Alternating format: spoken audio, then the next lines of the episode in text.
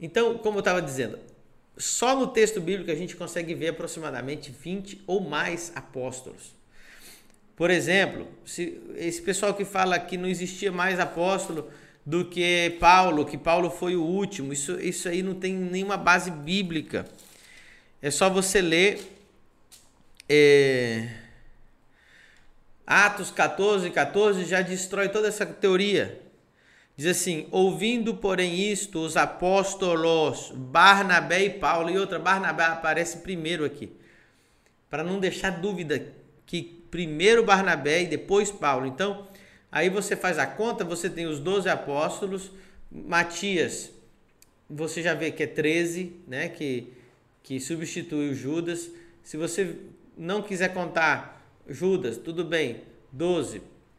Com o apóstolo Paulo, 13. Com o apóstolo Barnabé, 14. Pronto. 14 apóstolos e Atos 14, 14. Fechou. Não tem nesse negócio de só 12 apóstolos. Aí você vai ver que Epafrodito era apóstolo. Você vai ver que Apolo era apóstolo. E outros apóstolos mais. Porque o apóstolo, ele não é um. As pessoas precisam entender que existe dois tipos de apóstolo. Existem os apóstolos do Cordeiro, que são os doze apóstolos de Jesus, que estiveram com Jesus antes da morte de Jesus.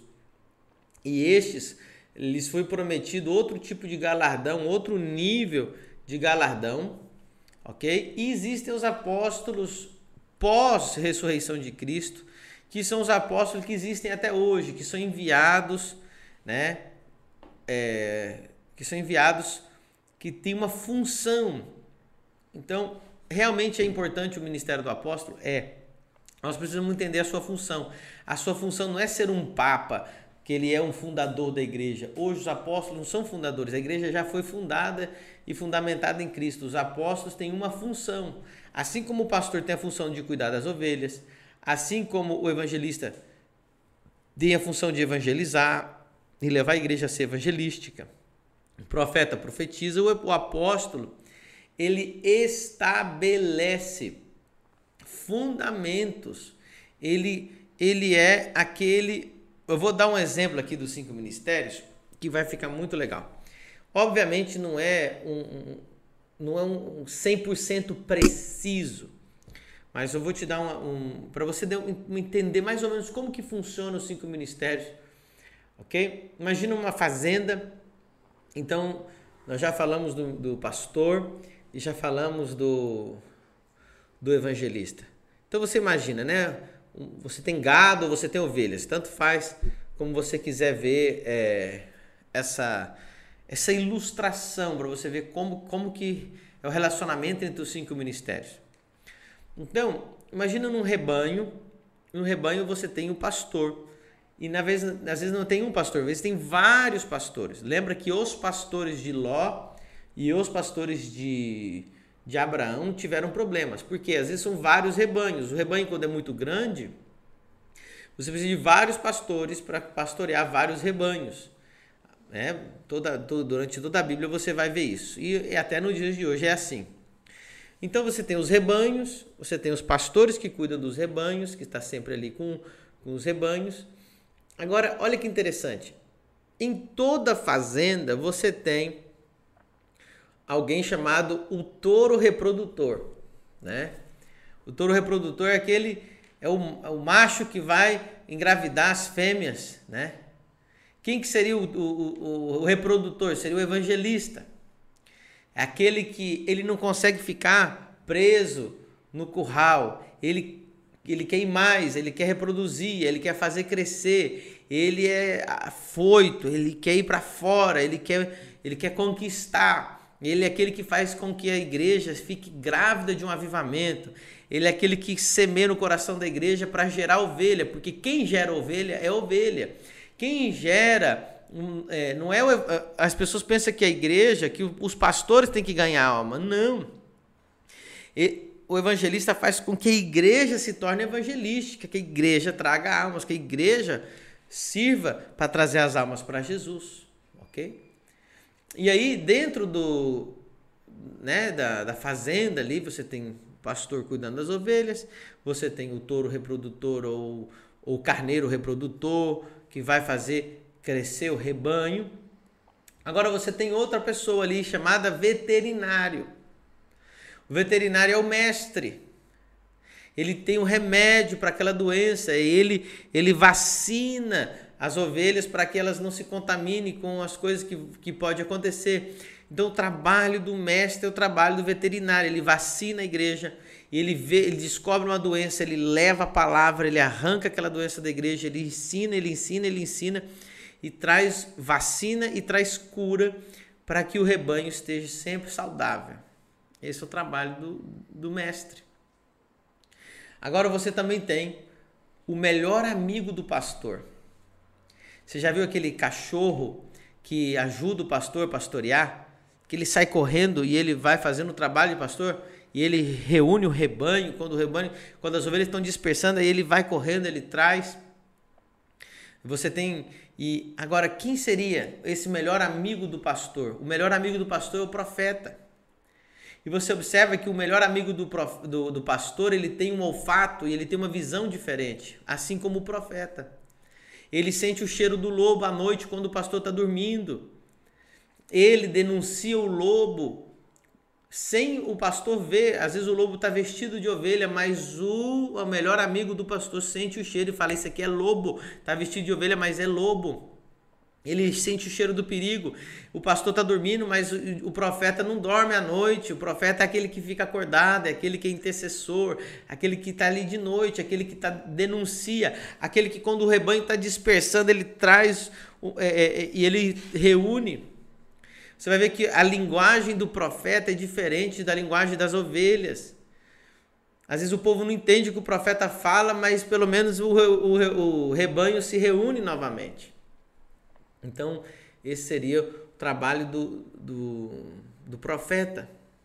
E ele tem que ser amigo do pastor. Então, nós já falamos. O evangelho é o, o mestre. Né? E aqui a agulha também, ó mais fininho. Traz ali a, a cura e traz a vacina. O mestre é o veterinário. O pastor né, é o pastor. O evangelista é o reprodutor. O profeta é o melhor amigo do pastor, que tem um, olfato e uma visão privilegiada.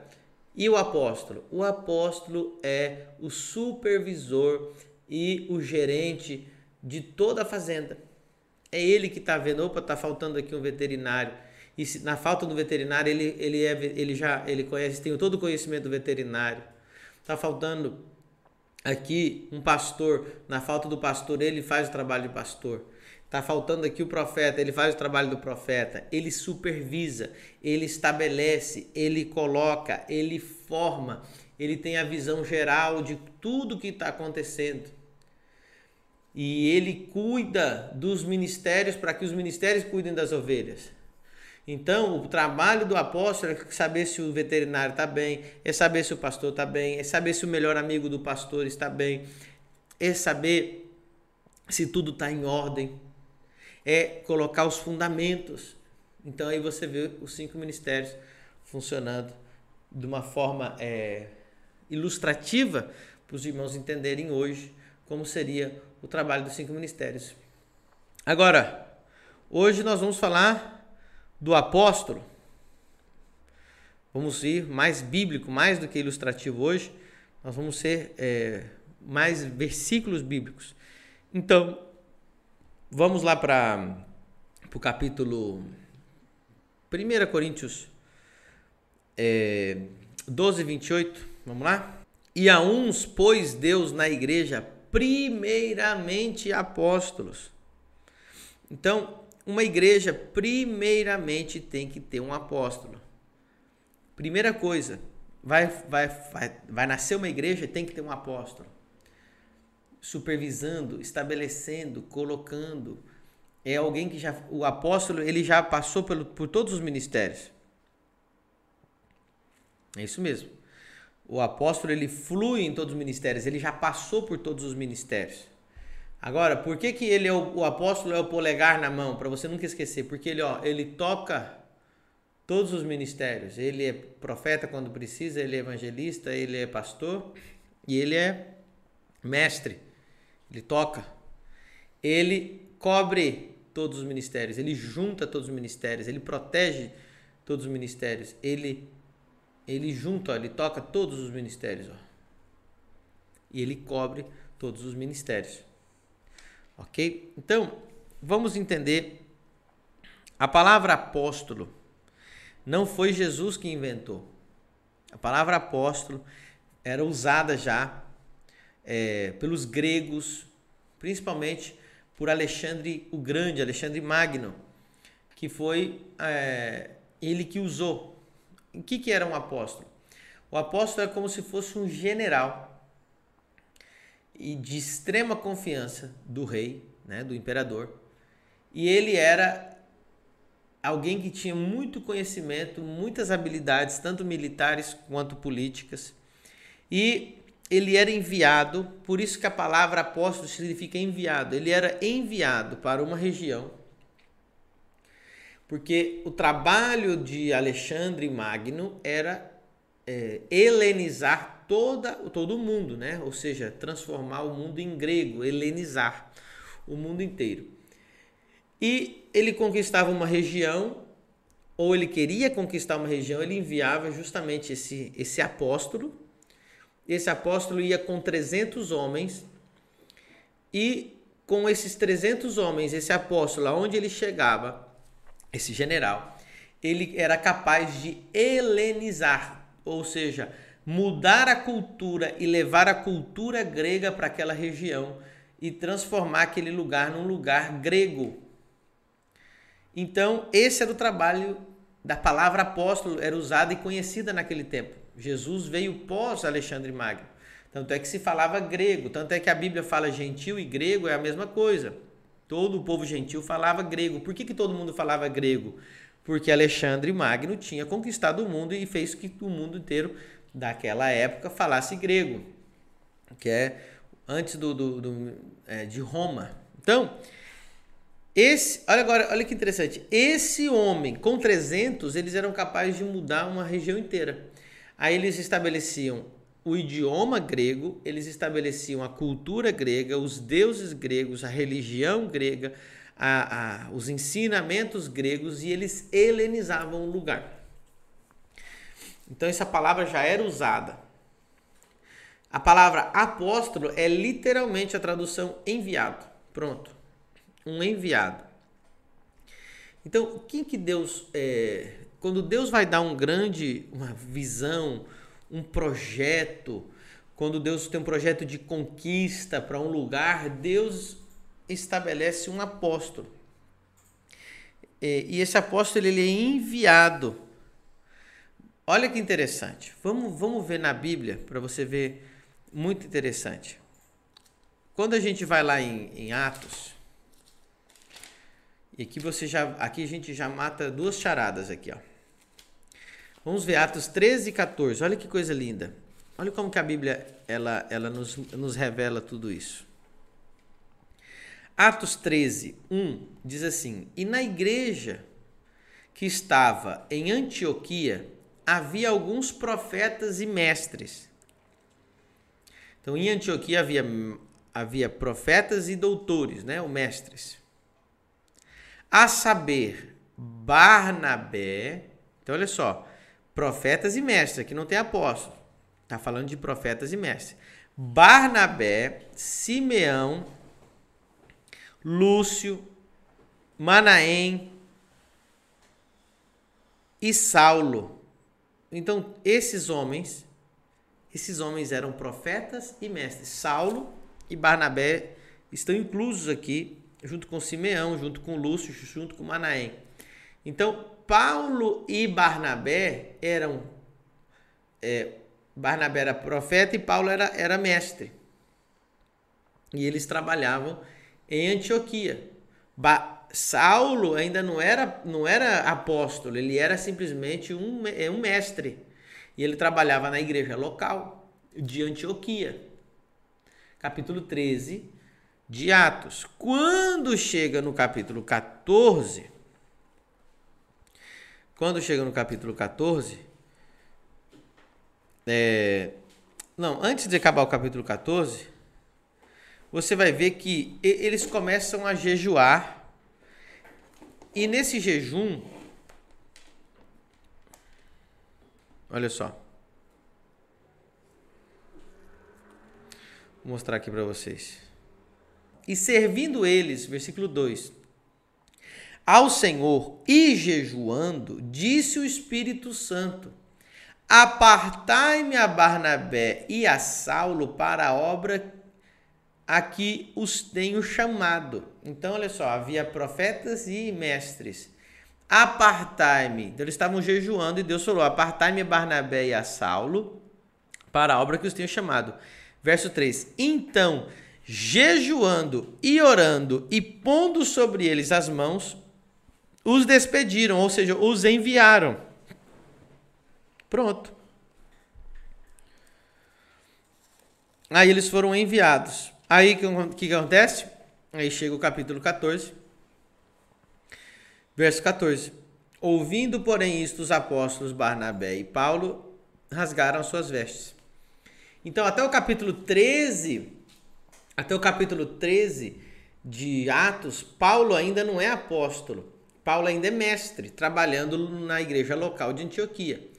Mas o Espírito Santo manda os anciãos, os presbíteros. É, lembra, palavra presbítero é cinco ministérios. Presbítero não é um que está debaixo do pastor, isso é coisa de igreja brasileira. Presbítero é apóstolo, profeta, evangelista, pastor e mestre. Os cinco ministérios são presbíteros.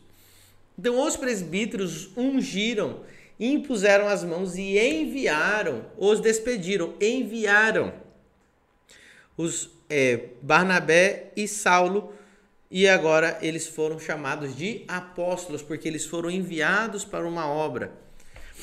Ok? E aí você vê é, claramente isso no, no capítulo 13 e 14 de Atos. Então, um apóstolo, normalmente, é aquele que ele é enviado para uma obra. E por isso que ele tem que conhecer todos os ministérios. Então, e ele, ele é chamado para estabelecer uma igreja num lugar onde ele chega lá do zero. Esse é um verdadeiro apóstolo. Ele tem que fluir nos cinco ministérios. Ele vai para uma região que não tem, não tem nada. E aí ele chega lá e começa a estabelecer. E ele começa, ele faz o trabalho de evangelista. Ele faz, ele vai com um grupo, obviamente. E ele, ele começa a conquistar aquela terra, como a Bíblia mostrava no é, antes de, da Bíblia em Alexandre o Grande, conquistar uma região, transformar aquele lugar no reino de Deus, transformar aquele lugar é, para o Evangelho. E ele precisa desses homens. E aí ele, estabele, aí ele vai estabelecer naquele lugar diferentes presbíteros Esse é um trabalho apostólico. O, o, trabalho apostólico é um trabalho de conquista, um trabalho de envio, é um trabalho que toma posse, ok? Por isso nós precisamos ser uma igreja apostólica. Uma igreja pastoral é aquela que se mantém, aquela que retém, aquela que guarda o que já está. É, você, por isso que você vê uma igreja pastoral, ela está ali é, Vou dar um exemplo. Às vezes você vai numa igreja batista que ela é muito pastoral, muito estilo americana. Você vai lá e é uma igreja histórica na cidade. Sim, nós estamos aqui há 50 anos. E quantos membros tem? Ah, 2 mil membros, né? E, e, e, nesse, e desses 2 mil membros está aí há quanto tempo? Não. Nós temos mais ou menos é, a mesma quantidade de pessoas nos últimos 25 anos. Então, é uma igreja pastoral, ela vai se mantendo e ela vai ali ficando uma coisa familiar, ela não tem aquele projeto de conquista, né? O crescimento é bem é bem é, orgânico, bem simples, ok? Uma igreja apostólica, ela chega para tomar conta da cidade, ela chega chegando, ela chega tomando posse, ela toma conta da rádio, ela toma conta da mídia, ela toma conta das ruas, ela toma conta de tudo e ela vai avançando, e ela vai ela causa um alvoroço. Onde chegam os apóstolos, causa alvoroço. Porque os, a Bíblia dizia assim: aqueles que transtornaram o mundo chegaram até aqui. Ó, vamos ler esse versículo. Esse versículo é forte. Aqueles que transtornam Atos 17. E não os achando, trouxe Jason e alguns irmãos à presença dos magistrados da cidade, clamando: Estes que têm, ó, estes que têm alvoraçado o mundo chegaram também aqui. Então, o ministério apostólico é assim: ele chega no lugar, alvoraça tudo, é, remove tudo e é cura, milagre, é poder, é unção, é transformação e a igreja começa a tomar conta da cidade. Então, essa é uma característica apostólica.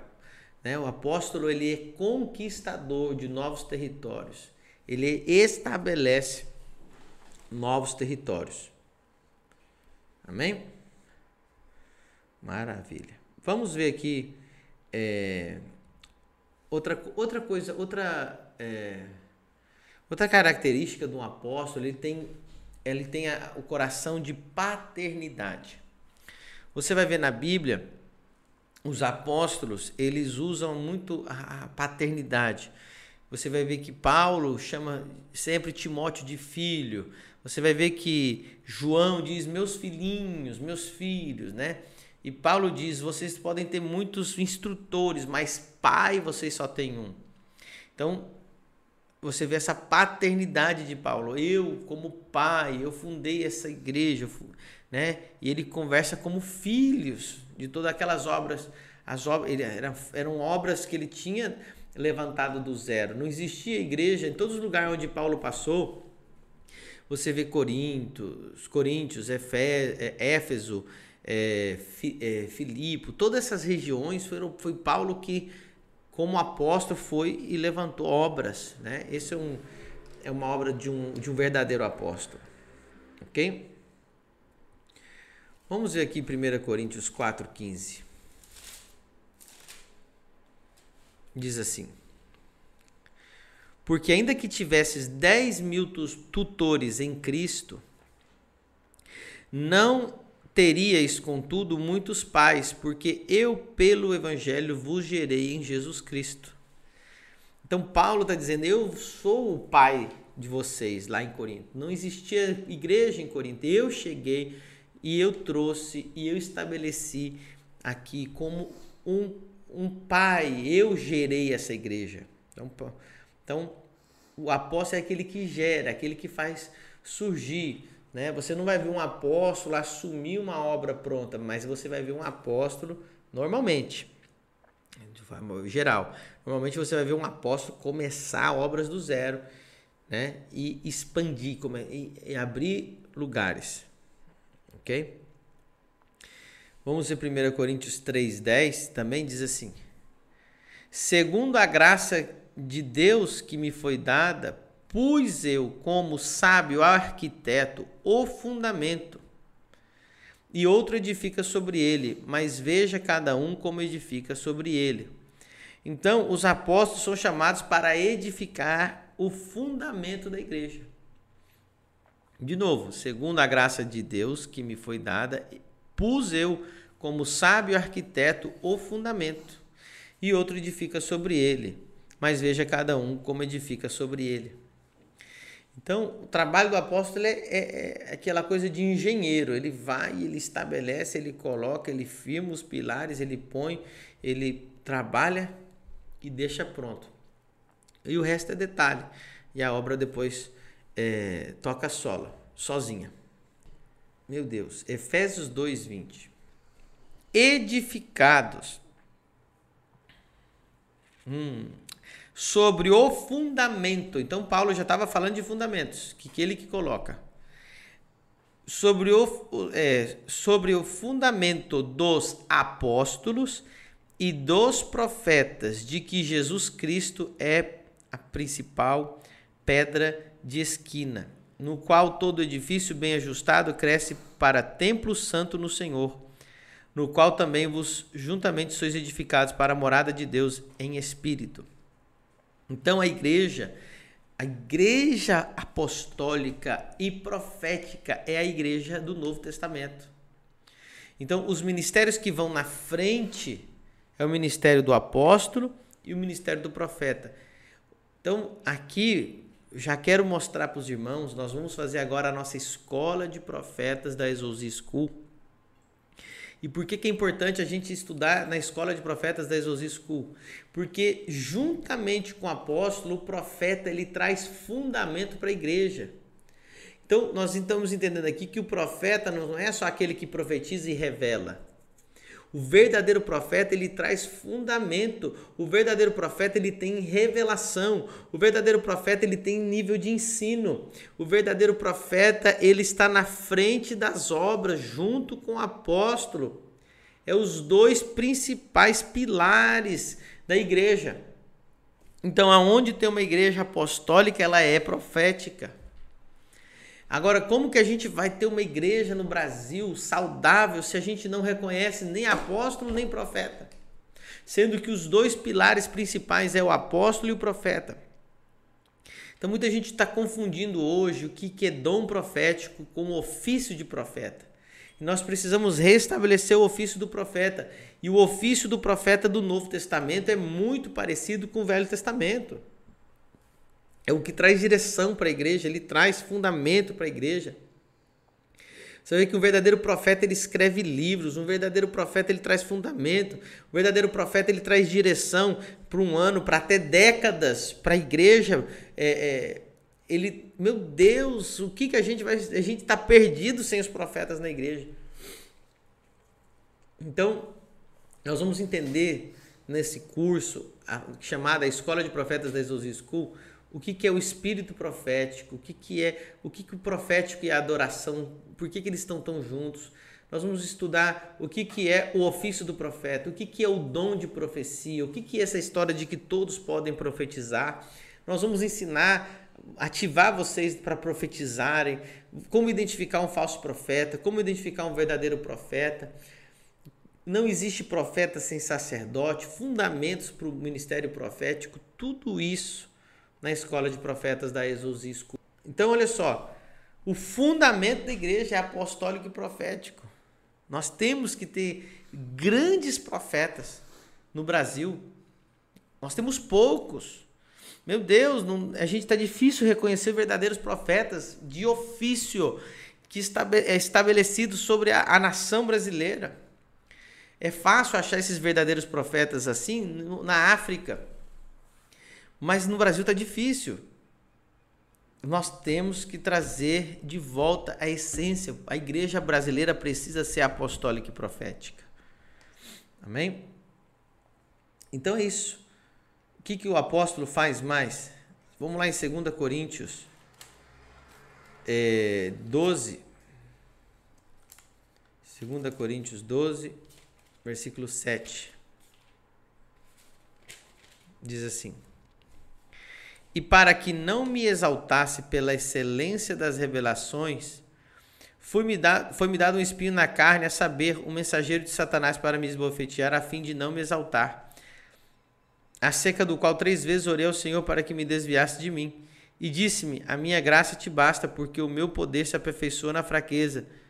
Olha só, o que, que Deus está falando aqui com o apóstolo? É aquele que tem revelação.